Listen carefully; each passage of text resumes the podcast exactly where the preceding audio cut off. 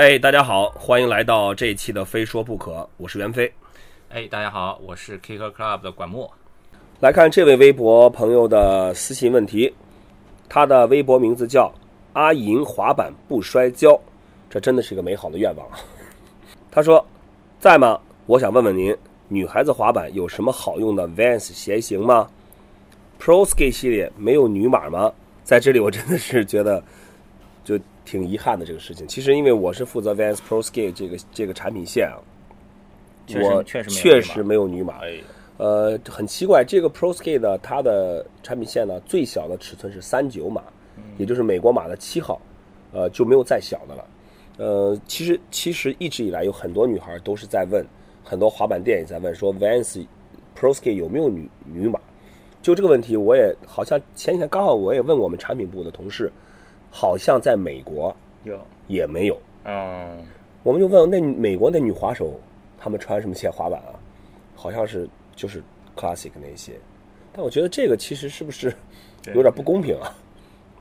啊，所以，但我记得有一个 Chacalo 这个系列是有女款的，是有女款的，可能它只是单独的 Pro Skate 这个这个产品线没有女码。对对对，呃，所以我想，呃，对阿银滑板不摔跤啊，我代表 Vans 向你说声对不起。我们在中国的 Pro Skate 系列确实没有没有呃女码，当然如果你是三九的脚，那应该就可以。呃，好吧，那么这个问题我就回答你了。我我以后会尽量的通过我努力，然后看看可不可以建议这个公司在针对中国的女滑手呢，开发一下这个女子滑板的 Pro Skate 产品线，好吧？我相信这一天一定会到来的。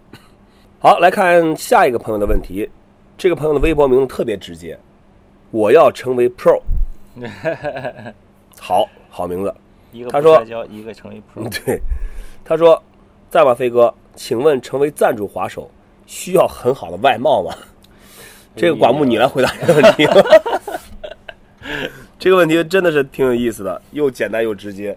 这个问题可以单独聊一期，我觉得。需要外貌吗？是吧？对，嗯，我们之前简单说一下，你觉得需要吗？需要吧？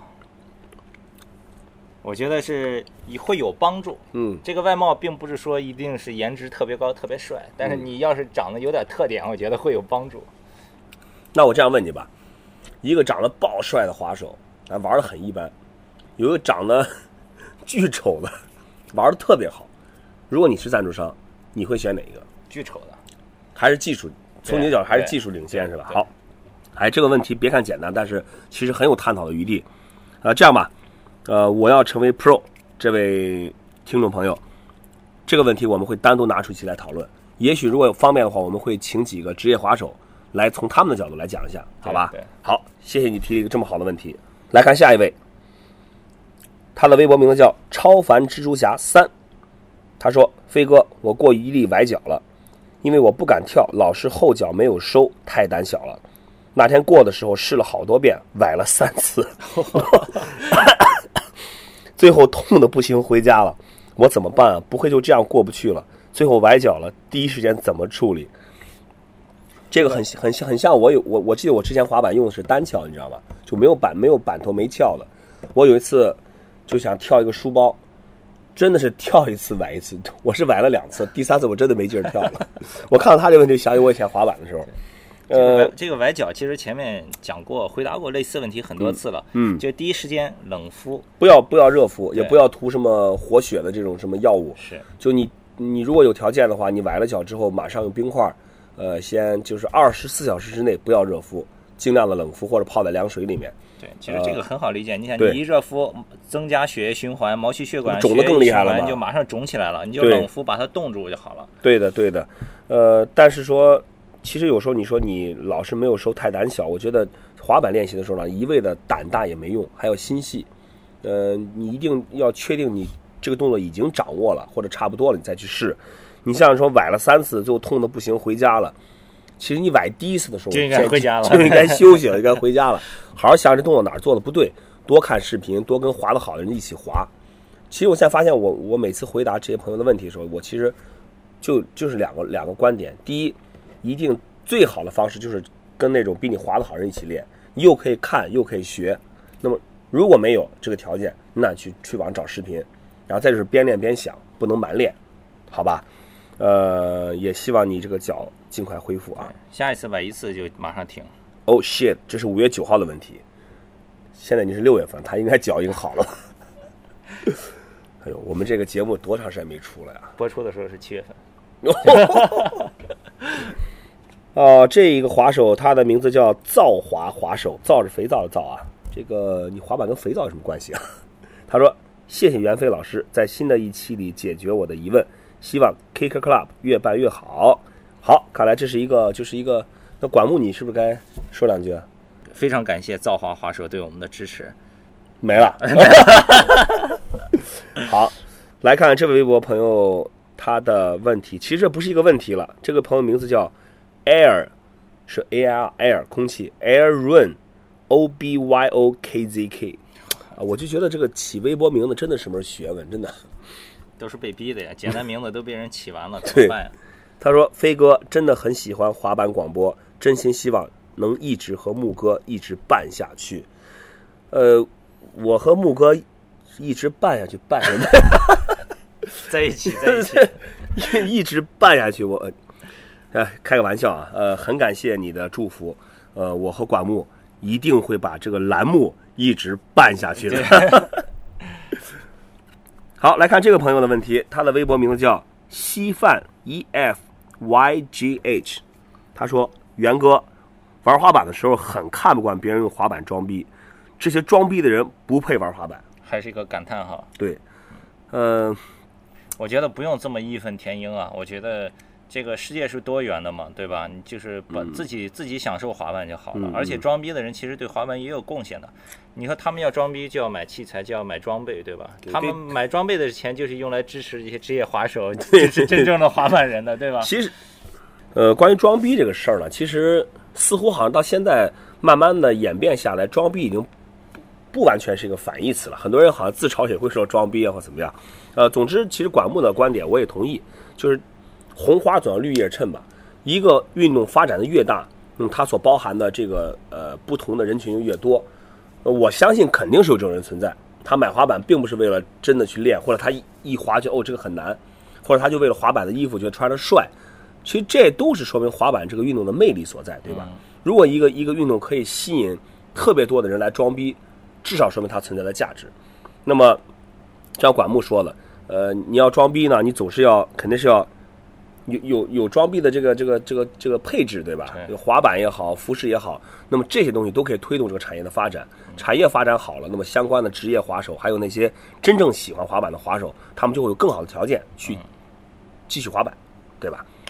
所以，当然我我很能理解你的心情，就是有时候你真正在练滑板，练的那种汗流浃背、摔得跟狗一样的时候，看到那些 poser 用的衣着光鲜，拿着一块根本没有刺过的滑板，对吧？崭新的轮子、崭新的板，你会觉得操，那还不如给我用呢，对吧？没事儿，这个咱就玩自己的滑板，不管那装逼的人，好吧？来看这位朋友，他的微博名字叫 Vin J V E N G A I。他的问题是：飞哥，身高对滑板有影响吗？不超过两米应该没什么影响，我觉得。不低于一米应该也没什么影响。哎，不一定啊。那个 V 麦有一米吗？它有，应该应该有。有吗？啊，因为它比滑板还是高高一点，我觉得。滑板说的这个 V Man 就是前几年很火的那个 Jackass CKY 里面有他，就 Bam 的一个朋友啊，一个小矬子。对对对，他其实我我说滑板可能，呃，如果你从高和矮来说。呃，相对来说还是矮的影响小一些。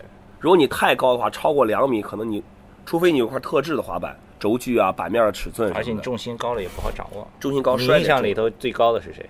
滑板的这些人里面，中国的还是就无无所谓。嗯，Danny Wright 吧，一米八多吧，将近一米。Tony Hawk 也不低啊。哦，对，Tony Hawk，Tony Hawk，Tony Hawk 应该是应该是玩 U 池里面最高的。对。就所以说，其实这样看来的话，呃，你说身高。有没有影响呢？肯定是有。对，你不同的身高，你像你让一个高，让一个一米五的滑手和一个一米九的滑手去跳去做奥利，肯定这个这个会不太一样吧？对吧？对对对。但总体来说的话，你呃应该是还都可以去滑的，想滑都可以滑。比如说你个子高的滑手，你可以着重练习一些奥利啊，练习一些以高有高度有优势的这些动作。或者从另一个角度来来看这个问题，把这个问题细化一点，改成腿长对滑板有影响吗？大长腿是吧？长腿欧巴是吧？长腿长，同样身高腿长的人是不是奥利更高一点？或者说不太更不容易被插裆？哦，对呀、呃，嗯没事儿，就我觉得这个问题就很简单，其实影响不大，只要不是太极端的一个身高，就影响不大，好吧？哦，我也不知道你是高呢还是矮，总之只要你想滑板就去滑。还是这个稀饭 E F X G H，他说：“元哥，怎样才能把滑板这项运动在一个城市带起来？我们是一个小城市，我觉得好难。”呃，的确好像在一些小城市里，小的城市或者是一些呃三四线甚至四五线城市里面，这个滑板的开展是有点困难的。但是你反过来想，这就像最早滑板在中国开始的时候，我是青岛人，当时青岛就几个滑手在滑，慢慢慢慢到现在也是二十多年，滑板人也是越来越多了。所以我觉得滑板现在在很多地方普及呢，它的一个障碍并不是呃大家能不能买得到或者买得起滑板，而是这个观念和意识的问题。你这个城市的整个的这个呃，比如说这个居民他的思想观念，如果他还是呃比比较陈旧啊，或者不是很开放呢，那那他们就很难接受这个滑板这个这个事物。那么他们接受不了，那么如果他们的孩子也好，他们也会影响到他们的呃下一代或者周围的人。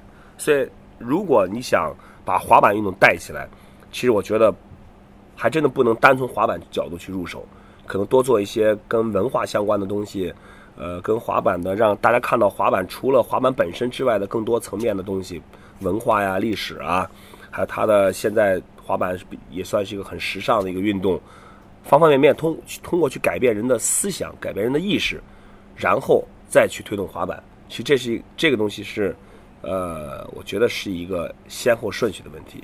对，袁飞说的是一个比较宏观的。如果从具体上来说的话呢，我觉得其实现在啊，你像这个手机、这个互联网这么发达，其实很简单。我觉得就是从小事情开始做。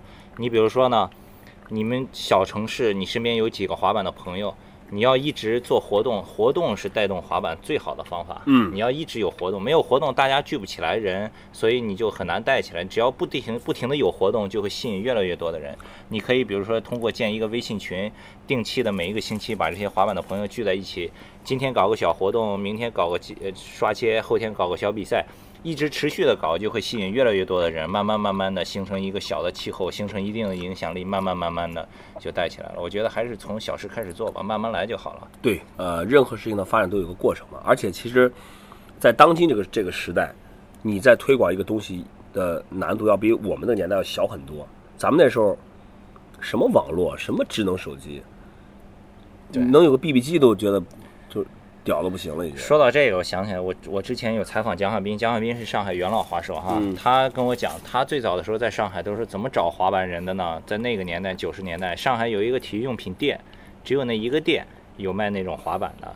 他去买滑板的时候，就会问售货员说：“还有谁在这里买过滑板？”售货员说：“哦，有几个人买过，但是我不知道。”然后蒋海斌不知道怎么找到他们。蒋汉斌说：“好，以后再有人来这里买滑板的时候，能不能帮我留一个他们家里的电话？”售货员说：“好。”以后江汉斌每隔一天就就回那个体育用品商店，然后去问售货员有没有人来买滑板。售货员说：“哎，前几天有两个人来买，然后我留了电话了给他。”然后江汉斌回家就给那个人打电话，然后再约出来见面，就是这样。当时这个 social media 这，哎，人肉搜索这他为什么不留一个自己电话在那儿？他还说每天都去呢。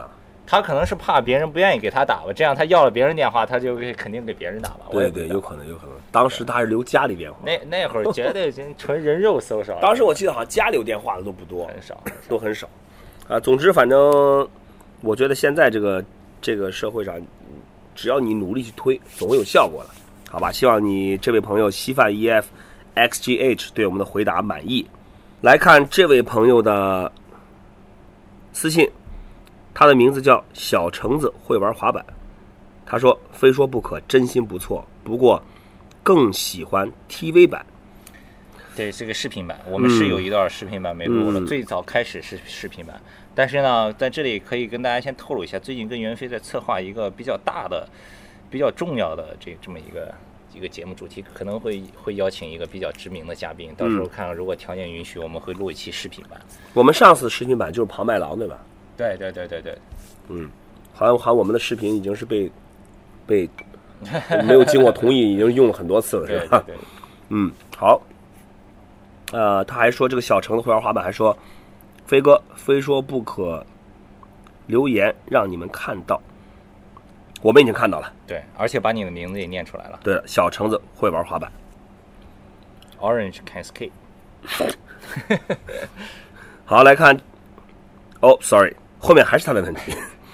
他说江西南昌没有滑板店，看来这个小橙子是南昌的啊。Vans 滑板日还会支持南昌吗？南昌没板店，只能在学校玩玩，感觉没气氛。南昌有板店吧？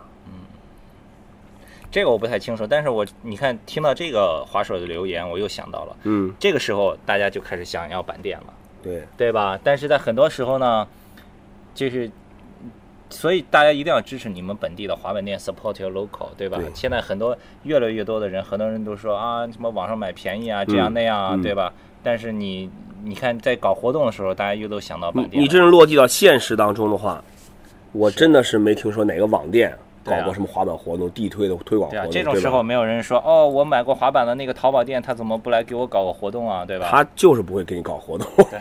我觉得，而且现在呢，其实很多实体板店呢也都有自己的网店。呃，我觉得大家其实不管在网上还是在现实当中，都去支持这个真正为滑板推广努力的这些板店吧，好吧？呃，如果你觉得网上买东西方便，那你也可以去这个板店的网店去买啊，对吧？而且我相信，在现在这个商品社会里面，价格是比较透明的。我也觉得他们也不会比淘宝那些低价倾销的店贵太多，对吧？因为毕竟，嗯，实体店运营还是需要一定的费用，而且做活动也好，做推广也好，都是需要一定的资金的。还是希望大家多多支持实体板店，好吧？Support your local，这是我们永恒的主题。来看下一个问题，这位微博朋友名字叫轩轩三七三零零，他说：“飞哥你好，我是一个初学者，现在在练奥利，不知道为什么一直找不到粘脚的感觉，你能告诉我为什么吗？”你要我这样直接回答你，我真的是不能告诉你为什么。两个字，多练。不，真的是多练，而且要边练边想，去找自己动作不对的地方。再就是，我要不厌其烦的再重复一下。如果你身边有滑的比你好的，你就跟他一起练，这种效果是最快的。好，来看下一位朋友，他的微博名字叫小潮八子不崴脚，这不是是青岛的滑手啊，小潮吧？他是他的淄呃淄博的啊，就山东的，对，对呀、我们那这个老乡。啊，对，潮小潮八子，这个，哎，这位滑手也是有着不崴脚的良好美好的愿望，啊，但是很抱歉，这只能是一个美好的愿望。好，看他问题，他说：“袁老师您好，我是淄博新滑手，我有仨问题。一，我现在练奥利那种小的原地的可以不脱脚，但是滞空时间特别短，感觉奥利还没开始就已经结束了。这好像很像一个生理问题啊。”啊，抱歉，我这个好，呃，言归正传啊。二，我感觉奥利原地已经可以过半力了，但是一滑行就感觉之前都白练了，很痛苦，这是个心理问题。嗯。三，关于崴脚的，我右脚崴了有俩月了，但一直好不了，关节旁边一直有一块鼓起来的肉，消不下去，又疼又别扭，能分享一下您崴脚经验吗？对，刚才回答那个问题的时候分享过了，连续崴两次这个。对，呃，第一个呢，你说奥利呢，就是原地不脱脚，然后滞空短。我想，我其实不知道你滑了多久啊。其实，但是奥利真的是滑板动作里面特别难掌握的一个动作。我当时记得看过一个采访，一个职业滑手，好像是 P 若，就问他，你滑板到现在，你认为最难的动作是什么？他说就是奥利，因为奥利真的是你，你不管滑板多久，都要一直去练习的东西。所以说呢，如果你刚开始滑，呃，有这种感觉是很正常的，慢慢练，用心去想，呃，努力去练，肯定会有进步。呃，然后你原地感觉奥利原地已经过半力，但是一滑就白练了，这个很正常。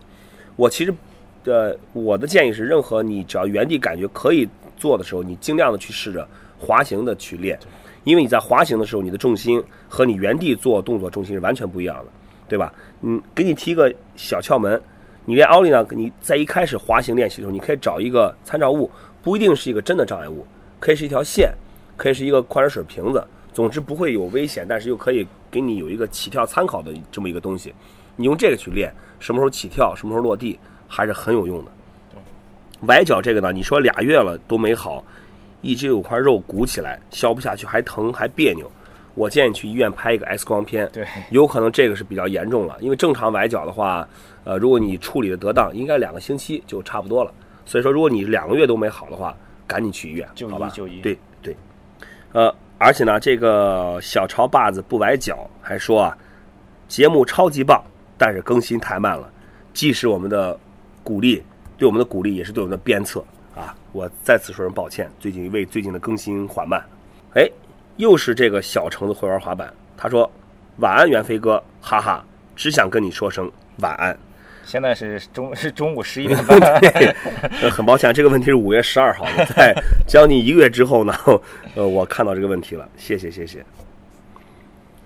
呃，看一下这个朋友，他的微博名字叫苏凯伦 Karen Su，他说：“袁老师，我想问一下，职业滑手都是怎么热身的？你能教我们一些热身技巧吗？”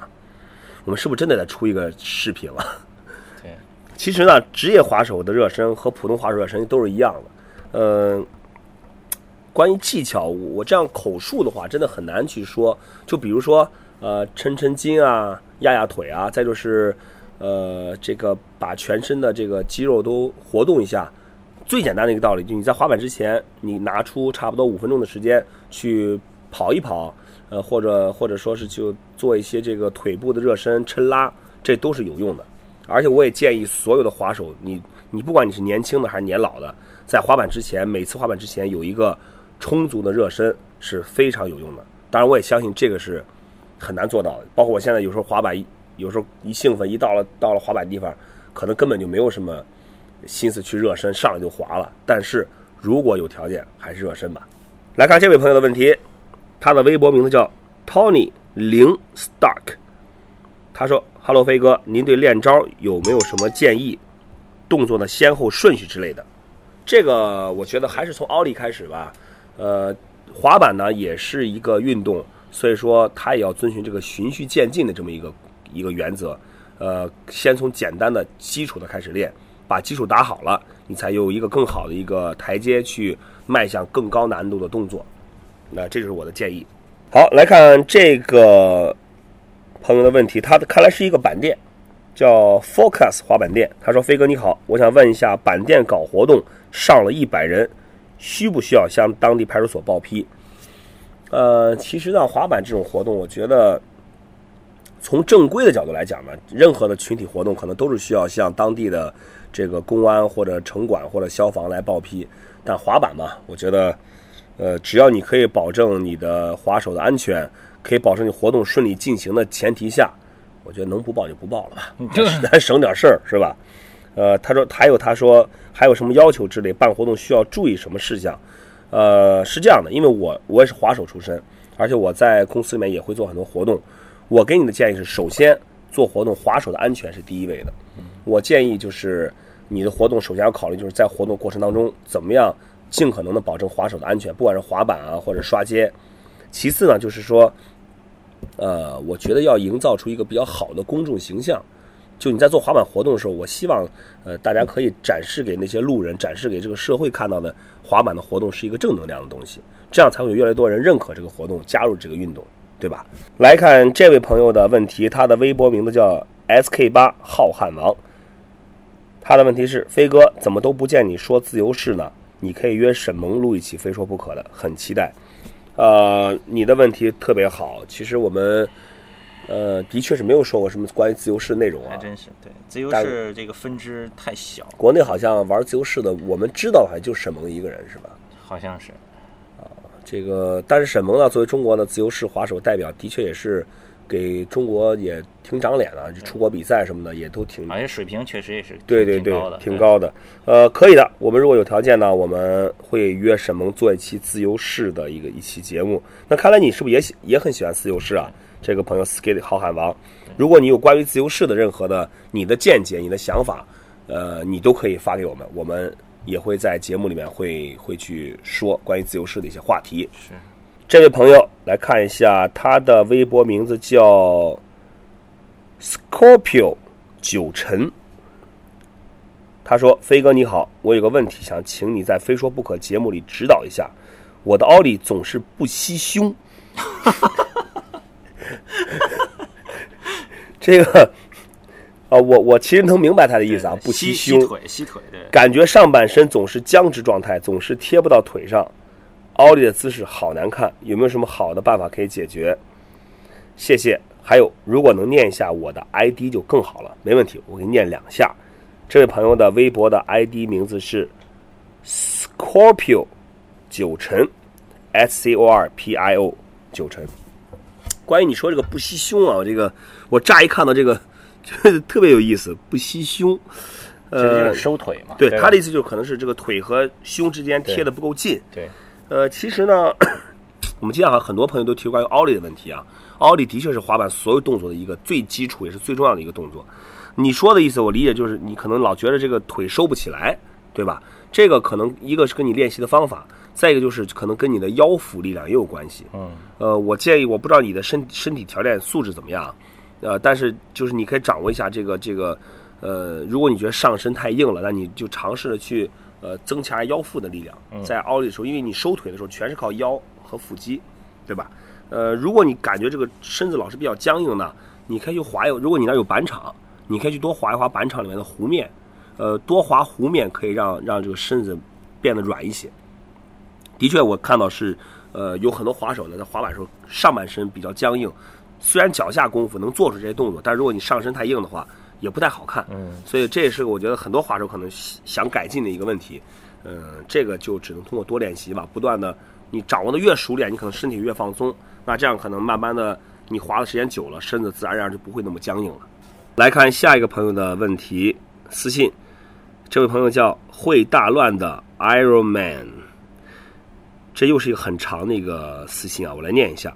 他说：“袁飞大哥你好，我是常州的一个小板仔，二线城市，但我们滑板氛围不是特别好，群里面一聊滑板，就那么几个经常出来滑板的人聊聊。”其他人要不不讲话，要么就聊别的话题。平时讲话人多的，一喊滑板就立马安静。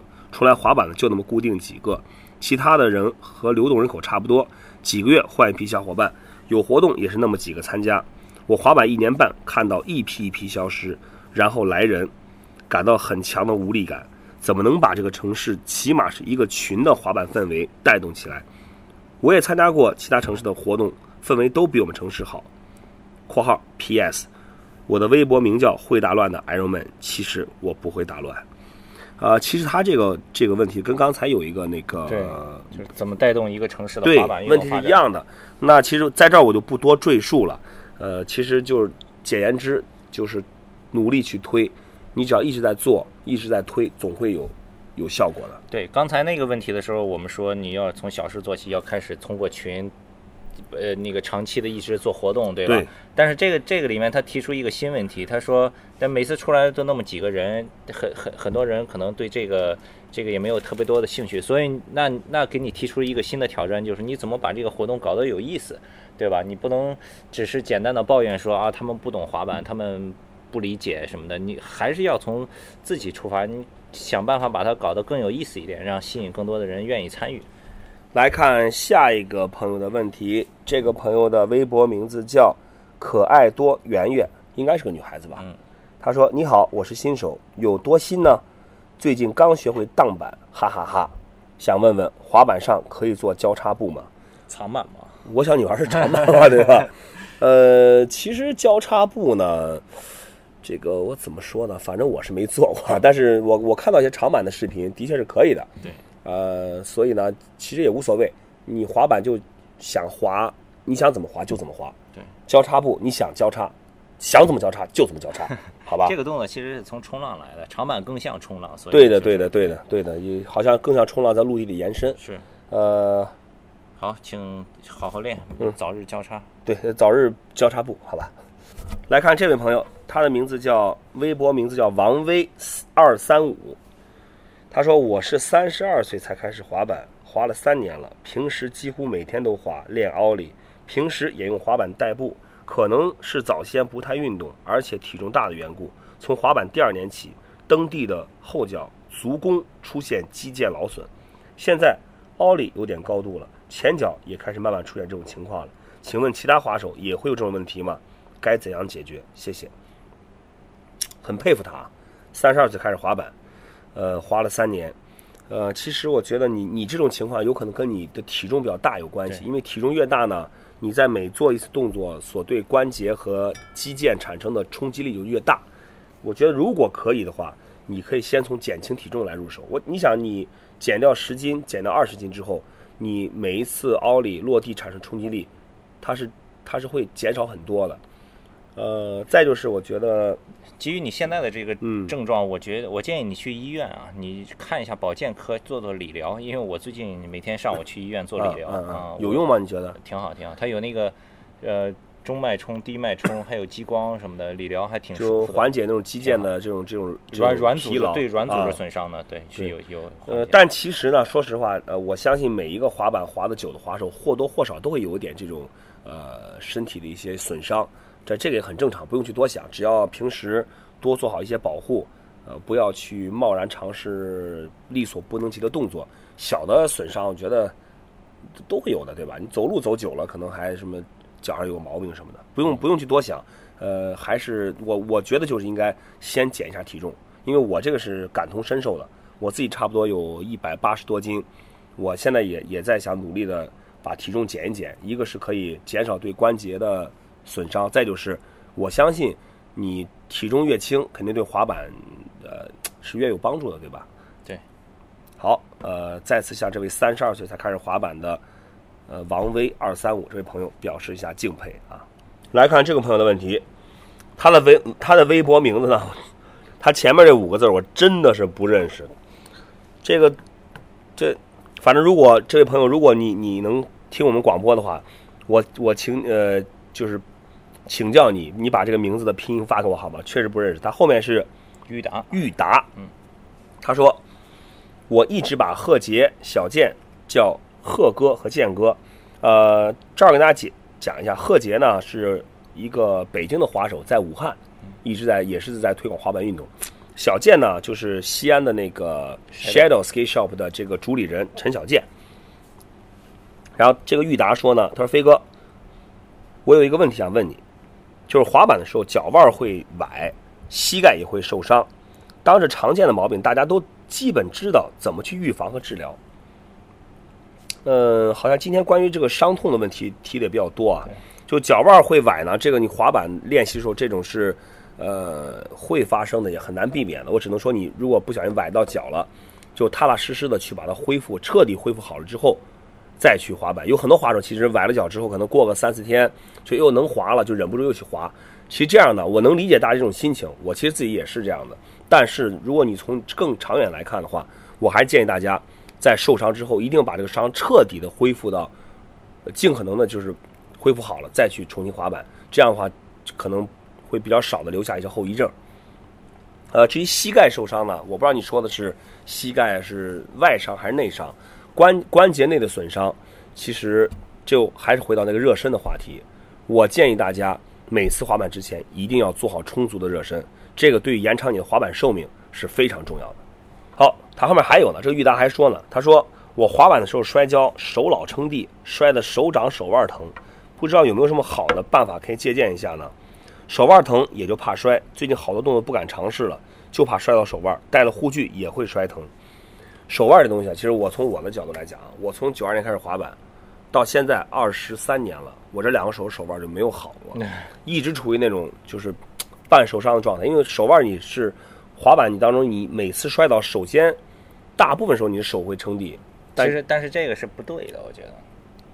不，但有时候是对，有时候你你你防护太快，你防不了。但是你看国外的那些 pro 滑手跳大台阶什么的，嗯他们摔全都是打滚儿起来，没有用手对，但这种我觉得摔手腕呢，更多的可能是平地动作。嗯突然站在立面上，突然啪一屁股坐地上，手腕很容易撑地，而确实很疼，这个我完全能理解。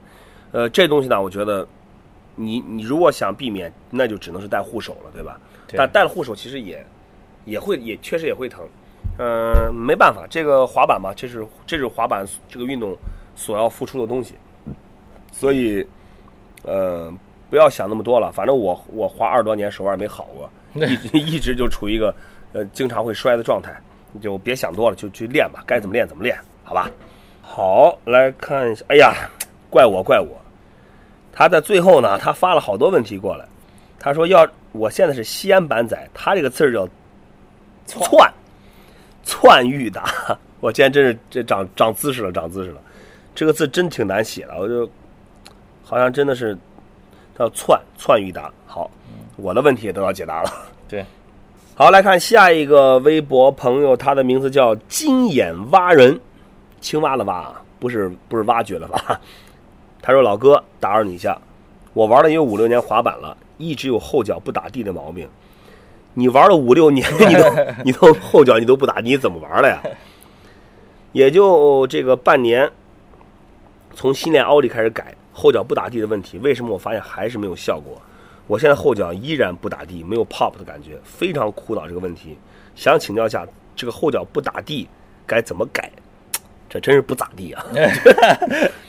不是这个问题，我觉得是这样：你玩了五六年都没有去意识到这个问题去改，那你现在改的话肯定很难了。你前面有五六年的这个基础，你的肌肉群或者滑板的习惯都已经形成了，改是应该改得过来，但是你肯定要付出更多的努力和时间去，因为滑板你如果后脚不打地的话，真的是没法滑了。很多动作都是以后脚 pop 点地为基础的，对吧？所以如果你还想还想好好滑，还想进步的话，我觉得你就。咬着牙去改吧，去去一定要痛改前非。对对对，你说五六年了，你后脚不打地，你 你早干嘛了呀？你说我都替你生气，你说真是不咋地。对啊，真不咋地，你这个 加油吧，好吧啊！希望听到你能打地的好消息。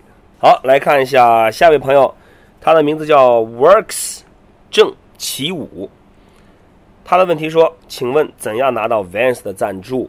呃，这个其实刚才咱们前面是不是有关于赞助说过一下这个问题啊？其实，呃，我觉得拿到赞助呢，就是并不是说你去去要或者拿赞助，你只要真正自己滑的好了，而且有影响力的时候，我相信不仅仅是 Vans，可能会有很多品牌来来找到你，跟你谈这个赞助的事情。呃，所以说还是那句话，是金子总会发光的。呃，一个滑手的真正的就是成长，真正的拿到赞助，成为职业选手。其实最重要的还是在你做好自己，呃，本身的一些东西，滑板的水平，在圈子里面的影响力，呃，我相信这些你如果达到足够的高度的时候，赞助自然就来了。来看下一位朋友，微博名字叫动感超人零零零，他说：“袁哥你好，请问一下，在暑期有没有哪里会举行类似于滑板夏令营的活动？记得以前 Woodward 好像有过。”希望在非说不可中得到解答，谢谢。另外，祝那些和我一样将要高考的滑手们能取得理想的成绩。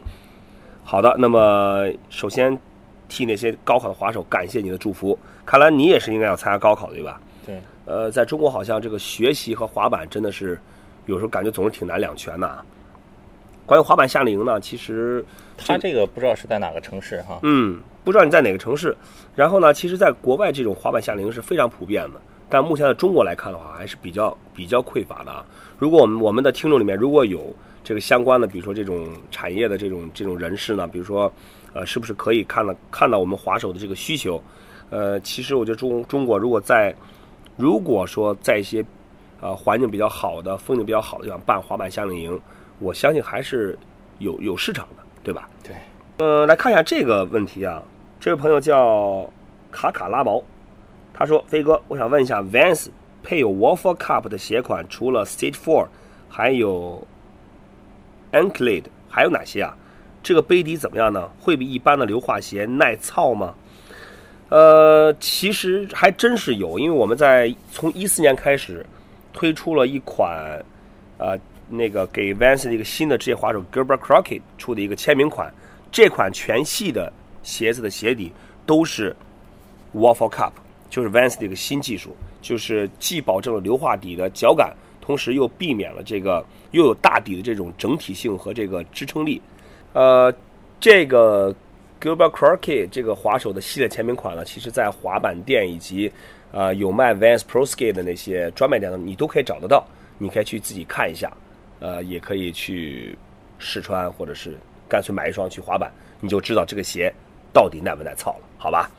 谢谢你对 Vans 的鞋的这个关注，我觉得能提出这种问题，真的是可能是不是一般的了解，不是一般的了解 Vans 的鞋子，真的是特别专业的一个问题。谢谢。